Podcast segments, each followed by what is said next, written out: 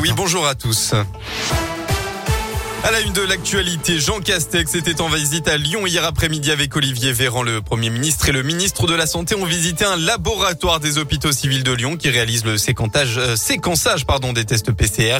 Ils se sont ensuite rendus dans un centre de vaccination à Saint-Bonnet-de-Mur avant de rejoindre l'aéroport de Lyon-Saint-Exupéry où des dispositifs sont en place pour le contrôle des mesures sanitaires.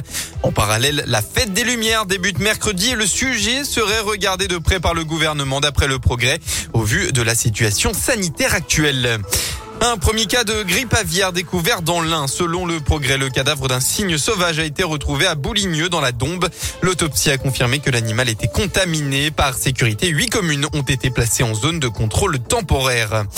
À dramatique accident domestique. Les faits remontent au samedi 26 novembre dernier. Le portable d'une jeune fille de 13 ans est tombé dans l'eau alors qu'elle prenait son bain. Le téléphone était en charge et lorsqu'il est tombé dans l'eau, la jeune adolescente et une amie ont été électrisées. Selon le JSL, si l'une des deux jeunes filles a pu sortir de l'hôpital dès le mardi dernier, la seconde est décédée à l'hôpital de Bron près de Lyon où elle avait été transférée. Tony Estanguet de passage dans la région, le triple champion olympique de canoë-kayak et actuellement président du comité d'organisation des JO 2024 en France était à Bourg-en-Bresse dans l'Ain et à Saint-Martin-en-Haut dans le Rhône cette semaine.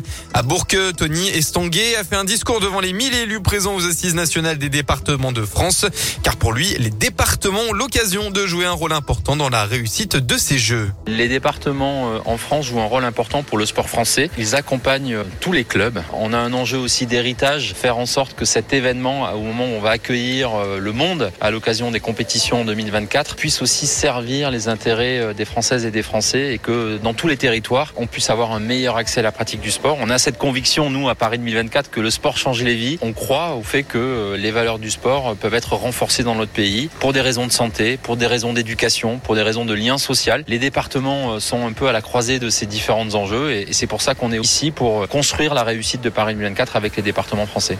L'occasion également pour Tony Estanguet de parler du relais de la flamme olympique, un parcours de 10 000 km dans près de 700 villes en France en 2024. Les départements intéressés pour l'accueillir doivent se manifester d'ici début 2022 avec un ticket d'entrée à 150 000 euros. Le parcours, lui, sera dévoilé fin 2023.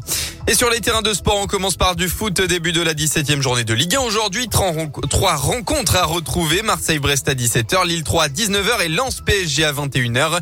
Demain, l'OL se déplacera à Bordeaux à 20h45. En national, Villefranche, leader provisoire. Le club du Rhône a profité du faux pas de Bourg-en-Bresse hier, défait au Red Star pour dépasser les Indinois au classement en s'imposant contre Créteil 1-0. Et en rugby, enfin, toujours en quête de régularité, le loup accueille à Gerland-Brive à 15h pour la 12e journée du top 14. Merci.